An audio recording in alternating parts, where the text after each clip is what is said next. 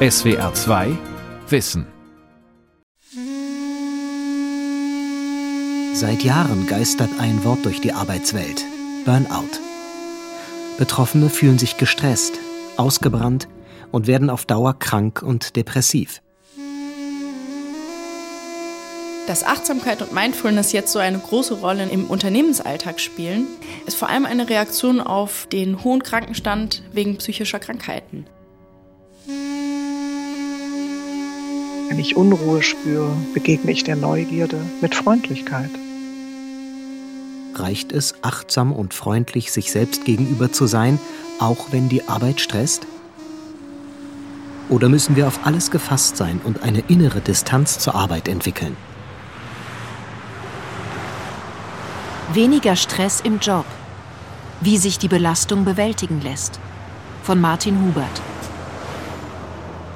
Permanent geht es nur, wir haben keine Zeit zu verlieren. Also ich finde, das zum Beispiel ist ein Satz, also da kann ich überhaupt nichts mit anfangen. Charlotte Viel ist Personalchefin der süddeutschen Niederlassung einer großen Werbeagentur. Ihr Name ist ein Pseudonym, denn sie erzählt von desillusionierenden Erfahrungen bei ihrer Arbeit. Dabei fing alles ganz gut an, als sie eingestellt wurde. Als ich damals gestartet bin, gab es noch keine Personalabteilung in dem Sinne. Und ich habe mir das im Prinzip erst aufgebaut. Also von daher hatte ich eine Autonomie, hatte irgendwie auch großen Handlungsspielraum. Ja. Charlotte Viel wollte ihren Handlungsspielraum nutzen und ihre Personalführung human gestalten. Verheize niemanden. Helfe allen, sich im Job zu entwickeln und die Kontrolle über das eigene Tun zu behalten. Suche gemeinsam mit ihnen eine Position, die sie zufriedenstellt.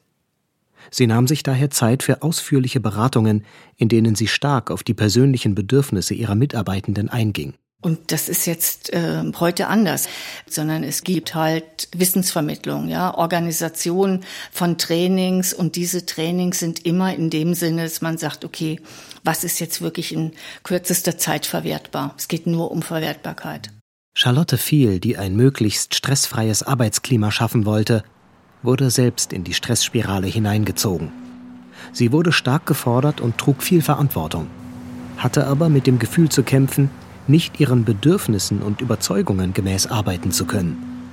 Schließlich fragte sie sich, ob sie sich für den Job weiterhin aufopfern solle. Heute ist das nicht mehr so. Die Personalchefin zog eine radikale Konsequenz, um dem Stress zu entkommen indem sie eine komplett andere innere Einstellung zur Arbeit fand. Die Erfahrungen, die Charlotte viel gemacht hat, beschreiben den Arbeitsalltag vieler Menschen. Es wird viel zu selten darauf geachtet, ob im Job wirklich alles passt, etwa die Arbeitsanforderungen zu den eigenen Fähigkeiten und Kräften und vor allem, wie Stress vermieden werden kann. Als Folge davon nimmt Burnout seit vielen Jahren zu. Die Allgemeine Ortskrankenkasse stellte zum Beispiel 2019 fest, dass sich bei ihren Mitgliedern die Arbeitsunfähigkeitstage wegen Burnout, wegen totaler Erschöpfung bis hin zur Depression seit 2009 mehr als verdoppelt haben. Auch Wissenschaftler wie Nico Dragano von der Universität Düsseldorf bestätigen, wie dringlich das Problem ist. Es bedroht unter Umständen auch unsere Existenz. Er ist Professor für medizinische Soziologie und hat jahrelang über Stress geforscht. Eines der am besten untersuchten Modelle dafür ist die sogenannte Anforderungskontrolltheorie. Sie besagt, dass Menschen krank werden, wenn sie hohe Anforderungen erfüllen müssen, dabei aber wenig Kontrolle über ihre Arbeit haben.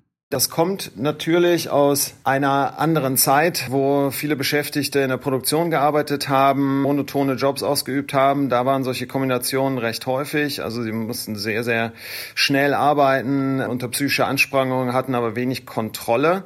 Nichtsdestotrotz ist das Niveau eigentlich auf einem konstant hohen Level. Wenn wir in die letzten 20 Jahre gucken, dann ist das eigentlich relativ konstant, der Anteil derjenigen, die das trifft. Offenbar haben viele Menschen weiterhin Jobs, die nicht zu ihnen passen und sie ausbrennen lassen. Aber noch andere Faktoren führen zu überhöhten Anforderungen und mangelnder Kontrolle über die eigene Arbeit. Zu lange Arbeitszeiten, zu rasantes Tempo, keine Chance, die eigenen Arbeitsbedingungen mitzugestalten. Eigentlich Umstände, die schon lange diskutiert werden. Da gibt es standardisierte Fragebögen oder auch Listen, die man dann in Diskussionsrunden mit den Mitarbeitenden eben durchgehen kann. Das ist die sogenannte Gefährdungsbeurteilung, die im Übrigen laut Arbeitsschutzgesetz auch obligatorisch ist. Also das kann man sich nicht aussuchen, zu sagen, irgendwie in meinem Betrieb gibt es keine Psyche, sondern das muss Bestandteil der Gefährdungsbeurteilung sein. Also es ist Punkt eins, das zu messen. Und dann geben diese Modelle einem Leitplanken vor, was ich abfragen soll. Und dann geben sie auch vor, was man dann tun kann.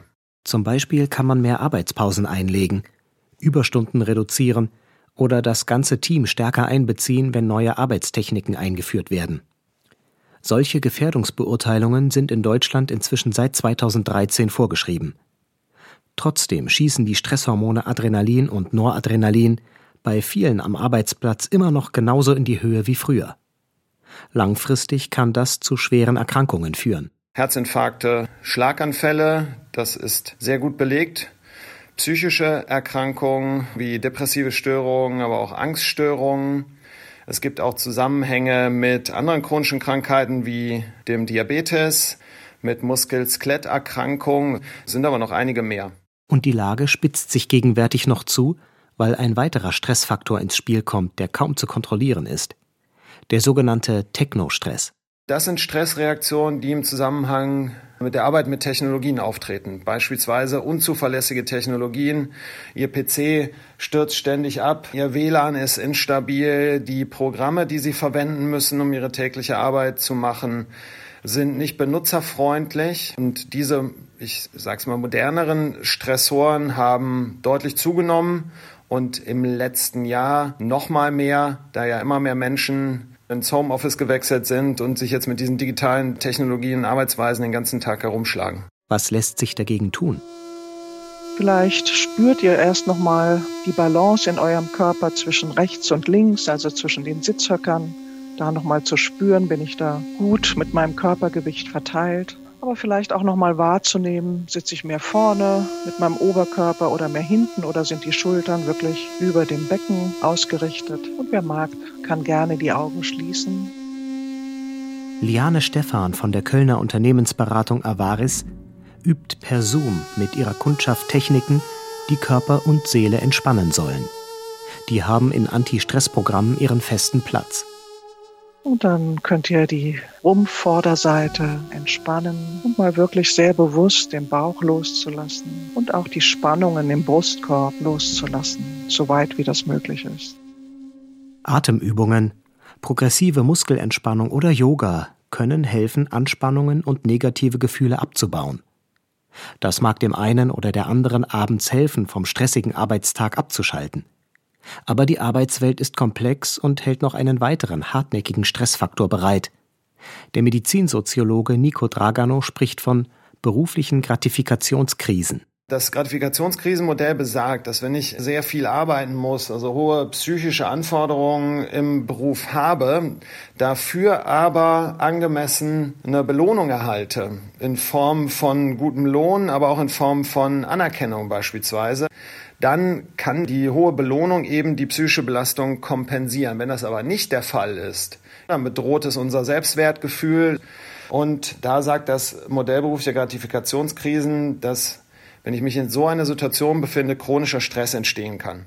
Unterhalb der eigenen Qualifikation zu arbeiten oder schlechter bezahlt zu werden als andere, kann zum Beispiel diesen krankmachenden Dauerstress auslösen auch wenn wir keine Wertschätzung von den Führungskräften oder unseren Kolleginnen und Kollegen erhalten. Oder wenn wir keine Chance haben, auf der Karriereleiter nach oben zu steigen. Und noch etwas kommt hinzu. Arbeitsplatzunsicherheit ist nach wie vor ein präsenter Stressor und belastet viele Menschen. Um solche Belohnungskrisen zu vermeiden, sollten Lohn und Gehalt fair und angemessen sein. Wichtig sind regelmäßige Gespräche, in denen die Angestellten ihre Karrierewünsche äußern und über die Arbeitsatmosphäre reden können. Es gibt Kurse für Führungskräfte, in denen sie lernen, wertschätzend und kollegial zu handeln. Sie sollten auch versuchen, etwas dafür zu tun, dass niemand hinten runterfällt oder Zukunftsängste hat. Die Personalchefin Charlotte Viel hat das versucht. Ich habe mehrere ältere Mitarbeiter wirklich sehr offen geschützt, ja, weil ich gesagt habe, das Unternehmen ist so groß und es muss doch möglich sein, dass man auch für ältere Mitarbeiter, die ganz klar, das merke ich an mir selber, wenn es um neue Technologien geht, sind die nicht mehr so schnell. Aber dafür haben die natürlich andere Qualitäten. Charlotte Viel hatte damit mäßigen Erfolg bei ihren Vorgesetzten. Dann sagen sie, ja, natürlich, aber nicht in unserer Branche. Analysen und Angebote zum Thema Stress im Arbeitsleben gibt es reichlich. Aber die Zahlen zum Burnout beweisen, dass die Situation eher schlechter als besser wird. Offenbar reicht es nicht, immer nur Einzelmaßnahmen einzuleiten, wenn es mal brennt. Sie müssten zu einem Konzept gebündelt werden, das verspricht, dauerhaft auf die Bedingungen einzuwirken, die Stress verursachen. Auch hier gibt es inzwischen verschiedene Ansätze. Der erste geht davon aus, dass es noch viel zu viel Hierarchie und zu wenig echte Zusammenarbeit in den Betrieben gibt. Die Einzelnen bleiben weisungsgebunden und isoliert, haben also wenig Chancen auf selbstbestimmtes Arbeiten und darauf, Wertschätzung von anderen zu erfahren. Aber können Projekt- und Teamarbeit das einlösen? Mal zu gucken, Menschenskind, was könnte der sonst so? Ja, und passt der ins Team zum Beispiel? Das war mir und das war uns damals immer extrem wichtig, weil wenn Teams richtig zusammengesetzt sind, dann können die großartig arbeiten, ja. Also dann musst du auch nicht sagen, Leute, ihr wisst ja, bei uns werden Überstunden gemacht, weil diese Branche verlangt es. Das musste man nie erwähnen, sondern die haben natürlich Überstunden gemacht, weil es ihnen auch Spaß gemacht hat, ja. Also, weil sie gerne Zeit mit den Leuten verbracht haben, weil es Spaß gemacht hat, selbstständig zu arbeiten. Für den Medizinsoziologen Nico Dragano ist dabei entscheidend, dass die Teams wirklich eigenständig arbeiten – und allen möglichst viel Freiraum bleibt. Am besten klappt das, wenn in der Projektarbeit klare, gemeinsame Ziele erarbeitet werden. Die Führungskräfte geben nur vor, was das Team zu leisten hat. Es kann die Arbeitsschritte im Projekt autonom organisieren und die Arbeitszeiten flexibel gestalten. Es gibt ja auch neue agile Projektmanagement-Methoden, die aber im Zusammenhang mit Stress meines Wissens noch nicht untersucht wurden. Aber grundsätzlich ist eben eine Erhöhung der Autonomie, also des Gestaltungsspielraums der Einzelnen, etwas, das Stress lindern kann. Definitiv. Die Soziologin Greta Wagner von der Technischen Universität Darmstadt beschäftigt sich seit mehreren Jahren mit den Folgen stressiger Arbeitsbedingungen auf Körper und Psyche. Sie stimmt Nico Dragano im Prinzip zu, aber Stress entsteht eben auch, weil gute Ansätze ihre Nebenwirkungen haben. Vielfach sind es aber gar nicht die Freiheiten, die gewährt werden, sondern dass diese Freiheiten in Verbindung stehen mit ganz starken Unfreiheiten. Wenn ich zum Beispiel meine Arbeitszeit ganz frei gestalten kann, aber der Druck der Deadline am 1. Februar muss das Projekt fertig sein, so schwer zu erreichen ist, dass ich im Grunde genommen mehr arbeiten muss als vorher, dann ist das nur eine scheinbare Freiheit. Und das berichten eigentlich viele, dass diese ganz flexible Arbeitszeitgestaltung nicht dazu führt, dass sie weniger arbeiten, sondern dass sie mehr arbeiten. Ein Teil meiner Aufmerksamkeit darf zu dem Atem hingehen, zu der Atembewegung, die ich vielleicht sowieso wahrnehme wie der Bauch sich ausdehnt und wieder zurückzieht oder wie der Brustkorb sich hebt und senkt, wenn ich einatme und wenn ich ausatme. Ein anderer Ansatz zur Stressbewältigung setzt auf Achtsamkeitstrainings, die die Kultur von Unternehmen systematisch verändern sollen. Es geht darum, die innere Einstellung der Arbeitenden fundamental zu verändern, so dass sie weniger stressanfällig werden, körperlich und geistig. Das soll sich dann auch positiv auf das gesamte Betriebsklima auswirken. Greta Wagner spricht von einem neuen Trend zum achtsamen Selbst. Die Unternehmen haben ja enorme Ausfälle, weil man aufgrund psychischer Krankheiten besonders lange krankgeschrieben wird. Und es ist der Versuch, mit relativ geringen Kosten, nämlich beispielsweise durch das Engagement eines Achtsamkeitstrainers, zu einem ressourcenschonenden Selbstverhältnis der Mitarbeiter beizutragen. Beim Achtsamkeits- oder Mindfulness-Training geht es zunächst einmal darum, die Selbstwahrnehmung zu stärken. Wie fühle ich mich hier und jetzt in meinem Körper? Wo spüre ich Spannungen? Wie geht es mir gerade? Und dann gibt es die Gedanken, die mich zwischendurch immer wieder woanders hintragen. Und das ist sehr natürlich für unseren Geist, dass er das tut. Und auch hier schaue ich nicht mit einem kritischen Blick darauf, dass ich schon wieder abgelenkt bin, sondern mit sehr viel Freundlichkeit, mit Sanftmut begegne ich diesen Gedanken und bemerke, dass ich gerade nicht da bin, wo ich eigentlich sein möchte, im Spüren und mich verankern im Körper. Die meisten Achtsamkeitsprogramme verbinden Meditationspraktiken mit Erkenntnissen der modernen Psychologie und Neurowissenschaften über die Rolle von Gefühlen. Wenn dann unsere Handlungen wirklich durch die Angst bestimmt sind, und das passiert eben oft, wir treffen Entscheidungen in unserem Leben, damit wir die Angst nicht spüren müssen. Wenn eine Führungskraft fragt, wer würde denn den Vortrag vor dem Vorstand machen, haben wir eigentlich Lust dazu, aber wir melden uns auf keinen Fall, weil wir uns dieser Angst nicht aussetzen wollen. Das Kölner Unternehmen Avaris, für das Liane Stephan arbeitet, führt Trainings in Unternehmen durch, aber auch im Deutschen Bundestag oder im EU-Parlament. Besonders ein Unternehmen setzt in Deutschland das Achtsamkeitsprinzip völlig eigenständig um, der Softwarekonzern SAP. Peter Bostelmann leitet dessen Mindfulness-Programm, das ebenfalls mit Übungen zur Selbstwahrnehmung beginnt. Auf der Selbstwahrnehmung fußt dann die Selbstregulierung. Also was ich wahrnehme, kann ich dann lernen zu lenken, mich da beeinflussen. Und der dritte Aspekt, der darauf wiederum fußt, ist die Motivation, dass ich besser erkenne und mich reinspüre, Mensch, wofür schlägt mein Herz? Wo werde ich richtig lebendig, wenn ich das tun kann? Voraussetzung dafür soll sein, die Herrschaft über die eigenen Gefühle zu erlangen. Wenn wir in der Lage sind, unsere Emotionen achtsam wahrzunehmen, sollen diese ihren stressigen Charakter verlieren. Die Übungen haben aber auch das Ziel, uns für unsere Mitmenschen bei der Arbeit zu sensibilisieren. Das ist die Empathie, also die Fähigkeit, andere Menschen zu spüren und zu wissen, was geht in denen vor und die Fähigkeit zu führen und soziale Verbindungen aufzubauen und zu stärken. Also beispielsweise, dass ich, wenn es Konflikte gibt, dass ich lerne, auf eine Weise mit denen umzugehen, dass sie idealerweise die Verbindung stärken und das Vertrauen stärken. 12.000 Angestellte des SAP-Konzerns haben inzwischen weltweit einen 16-stündigen Basiskurs der Achtsamkeit durchlaufen. 9000 stehen auf der Warteliste. Ergänzt wird der Kurs durch weitere Angebote im Arbeitsalltag. 15 Minuten virtuelles Meditieren zum Beginn und zum Abschluss des Arbeitstages, achtsames Gehen oder Mittagessen. Mitarbeiter haben sich dafür zu Trainern ausbilden lassen. Das Programm wird auch für andere Unternehmen angeboten. Greta Wagner, die Soziologin von der Technischen Universität Darmstadt, sieht den Trend, im Job Achtsamkeit zu trainieren, aber auch kritisch. In diesen Achtsamkeitsratgebern geht es immer darum, das Gegebene möglichst stark anzuerkennen und zu akzeptieren. Gefühle wie Ärger nicht zuzulassen, achtsam mit Mitarbeitern, Kollegen und Vorgesetzten zu kommunizieren, immer ganz präsent im Moment zu sein. Empfohlen wird in diesen Ratgebern, sobald Feierabend ist, nicht mehr an Arbeit zu denken, meine Arbeitskraft zu erneuern und am nächsten Tag wieder leistungsfähig zu sein. Es gehe also darum, gesund und leistungsfähig zu bleiben, ganz gleich, was im Arbeitsleben geschieht. Der Düsseldorfer Medizinsoziologe Nico Dragano sieht ebenfalls die Grenzen der Achtsamkeit zur Stressbewältigung im Job. Dazu gibt es auch Studien, also klinische Untersuchungen, die zeigen, dass das funktionieren kann, aber nicht alleine. Denn die Auslöser sind ja Arbeitsbedingungen. Und diese Arbeitsbedingungen sind ja immer da. Und es hilft ihnen äh, nur zum Teil, damit jetzt lässiger umzugehen, wenn sie trotzdem wieder jeden Tag mit nicht funktionierender Technik, mit schlecht geregelten Arbeitsablaufen konfrontiert sind, dann hilft ihnen auch häufig ein Achtsamkeitstraining nicht. Interne Studien und Befragungen von SAP weisen immerhin positive Ergebnisse nach.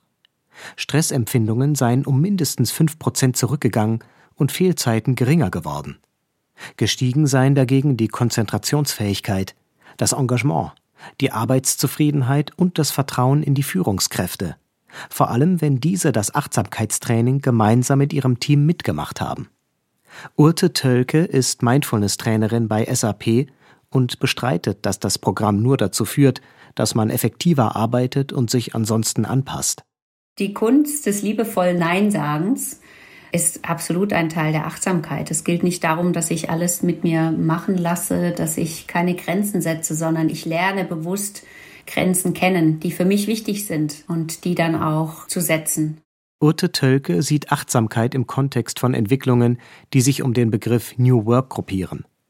Sie hofft darauf, dass sich darüber in Zukunft Arbeitsbedingungen entwickeln, die Stress grundsätzlich entgegenwirken. Ein Thema ist zum Beispiel Unlearning Hierarchies, also wo wirklich geschaut wird, inwiefern haben wir Hierarchien, brauchen wir noch Hierarchien, wie können Teams zusammenarbeiten, wenn Hierarchien im klassischen Sinne so nicht mehr da sind. Wie finden Besprechungen statt, wenn man gemeinsam achtsam in die Besprechung startet, mit so einem Moment oder einer Minute zum Ankommen? Wie schaffen wir einen Raum, dass wir wirklich einander bewusst zuhören und uns nicht gegenseitig ins Wort fallen? Das sind so einige Beispiele, die wir sicherlich mehr in der Zukunft sehen werden. Achtsamkeit wäre so Teil einer Bewegung, die weniger Hierarchie und mehr Autonomie, Teamarbeit, Sensibilität und Kontrolle in die Arbeitswelt bringen will. Damit würde sie tatsächlich an wesentlichen Stressfaktoren ansetzen. Was sagt jemand dazu, der selbst an der Spitze der Hierarchie steht? Hans-Gerd Prodöhl war jahrelang Managing Director einer der größten deutschen Unternehmensberatungen und führt jetzt sein eigenes Consulting-Unternehmen. Er ist skeptisch. Seiner Erfahrung nach können Achtsamkeitsprogramme zwar einerseits sinnvoll sein, Zugleich haben wir die andere Seite. Die haben Sie vielleicht bei SAP nicht so gesehen, weil SAP ein Unternehmen ist, das ganz gut funktioniert und auch keine Leute freisetzen muss. Aber in der Volatilität der heutigen Wirtschaft finden Sie es immer wieder und immer gehäufter, dass Unternehmen dann restrukturiert werden und hart. Prodöl hat solche Restrukturierungen selbst bei großen Unternehmen durchführen müssen und weiß, was das bedeutet. Sie müssen 20 Prozent der Leute raussetzen. Und jeder Unternehmer weiß, 20 Prozent der Leute raussetzen ist sehr, sehr teuer, wenn die Leute nicht selber gehen wollen. Und wie kriegen Sie Menschen dazu, selbst zu gehen? Indem sie Stress erhöhen, indem sie das Gegenteil von dem tun, was das Achtsamkeitssyndrom vorgibt. Wir waren bis vor wenigen Jahren ein äh, deutsches Unternehmen gewesen, wurden dann von einem internationalen Konzern aufgekauft. Karl Frankel. Auch er will lieber anonym bleiben. Inzwischen äh, gab es eine Fusion äh, mit einem amerikanischen Konzern und unsere Firmenspitze, ich sage immer unser Oligarch, der ist irgendwo da drauf äh, aus, noch weitere Bereiche im Gesundheitsbereich in anderen Ländern zu kaufen. Also es geht ihm letzten Endes darum, so eine Art Weltmonopol in gewissen Bereichen zustande zu kriegen. Er hat genau das erlebt, wovor der Unternehmensberater Hans-Gerd Prodöhl warnt. Frankel arbeitet als Systemanalytiker im IT-Bereich eines Gesundheitsunternehmens, das vor einiger Zeit abrupt umstrukturiert wurde. Mit harten Folgen. Das Erste, was mal ist, ist, dass bei uns in allen Bereichen gekürzt wurde, als wir übernommen wurden und dass wir inzwischen vielleicht noch äh, mit zwei Drittel der Mannschaft, die wir ursprünglich mal waren, arbeiten. Als Konsequenz erhöhte sich der Zeitdruck und verringerte sich das Gefühl von Sicherheit. Inzwischen sind ja so viele von ganz alleine gegangen. Vielleicht müsste man Angst haben, dass irgendwann mal jemand sagt, nee, das rentiert sich ja alles nicht mehr. Wir machen den ganzen Laden zu. Das ist natürlich noch eine gewisse Angst, die da ist und die natürlich auch einige betrifft. Solche Situationen zeigen nach Hans-Gerd Prodöhl, wie stark ein Arbeitnehmer heute mit widersprüchlichen Anforderungen kämpfen muss. Er muss einerseits, äh, das wird vom Unternehmen gefordert, sich tief binden an das Unternehmen. Er muss motiviert sein. Es wird verlangt, dass er loyal ist, dass er treu ist, dass er vertraute Beziehungen aufbaut und dass er mit Leidenschaft arbeitet. Das kann man nur, wenn man sich identifiziert. Andererseits aber müssen die Menschen genau das Gegenteil kultivieren. Und das ist das Verrückte im neuzeitlichen Wirtschaftsgetriebe. Die Menschen müssen in der Lage sein, Bindungen möglichst leicht und locker und schmerzlos und schnell wegzuwerfen. Sie müssen in der Lage sein, Identifikationen auszulöschen, Leidenschaft auszutilgen. Die Gesetze des Marktes und der Konkurrenz zwingen für Brodöhl die Unternehmen nur an den eigenen Nutzen zu denken. Das schließt zwanghafte Umstrukturierungen und Entlassungen ein, um wettbewerbsfähig zu bleiben. Da die Dynamik im Wirtschaftsleben immer mehr zunimmt, können Arbeitnehmerinnen und Arbeitnehmer dem nur begegnen, indem sie sich dem gleichen Prinzip verschreiben, meint Prodöhl. Dass man alles, was man tut, fokussiert auf das Ziel der individuellen Nutzenmaximierung. Und sich sagt, okay, wenn ich denn leidenschaftlich arbeiten soll in einem Unternehmen, dann spiele ich das vor. Hauptsache, es nutzt mir. Wenn ich leidenschaftslos arbeiten soll und Neues umarmen soll, dann spiele ich das vor, wenn es mir Nutzen bringt. Wenn ich emotional und mit viel Vertrauensvorschuss äh, treu sein soll, dann agiere ich so, dann spiele ich so, wenn es mir Nutzen bringt. Brodöhl hat seine Managementerfahrungen in einem Buch zusammengefasst. Dort spricht er davon, dass wir uns zu abstrakten Menschen entwickeln müssen, um marktgängig zu bleiben und nicht von unseren Ängsten und Stresserfahrungen aufgefressen zu werden. Abstrakt heißt, wir entwickeln eine innere spielerische Distanz zu dem, was wir tun. Der Unternehmensberater ist davon überzeugt, dass viele Arbeitnehmer und Führungskräfte bereits so handeln, auch wenn sie nicht offen darüber sprechen. Ich habe halt sehr oft erfahren, dass Unternehmensmanager, die das Buch gelesen haben, mir unter vier Augen sagen, das ist klasse und so ist es in der Tat. Aber bitte, wenn wir zusammenarbeiten, vergiss dein Buch. Verliere alle Illusionen, dass ein Unternehmen eine sichere Heimat sein kann. Werde zur Managerin deiner Fähigkeiten und denke letztlich nur an deinen Nutzen. Wäre das also die angemessene innere Haltung, um mit dem Stress im Arbeitsleben zurechtzukommen? Ich konnte immer irgendwo auch einen Großteil meiner Persönlichkeit einbringen. Und heute ist das nicht mehr so.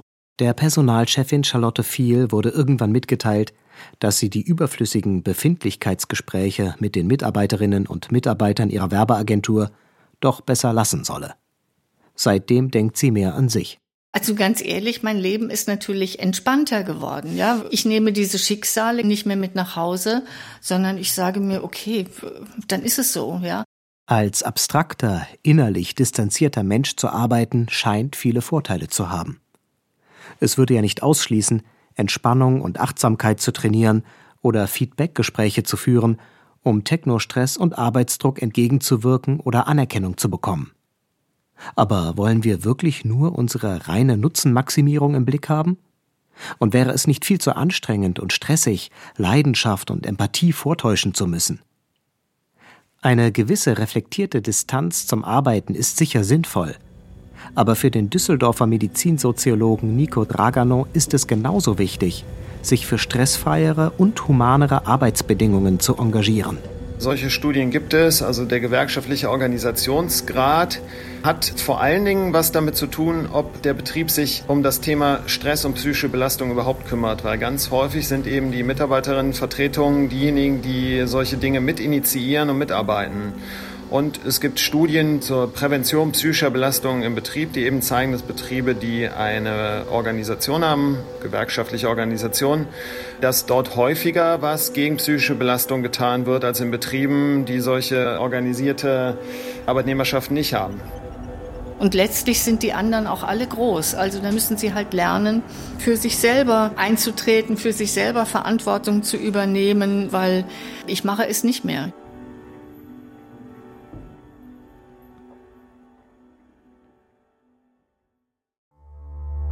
SWR 2 Wissen.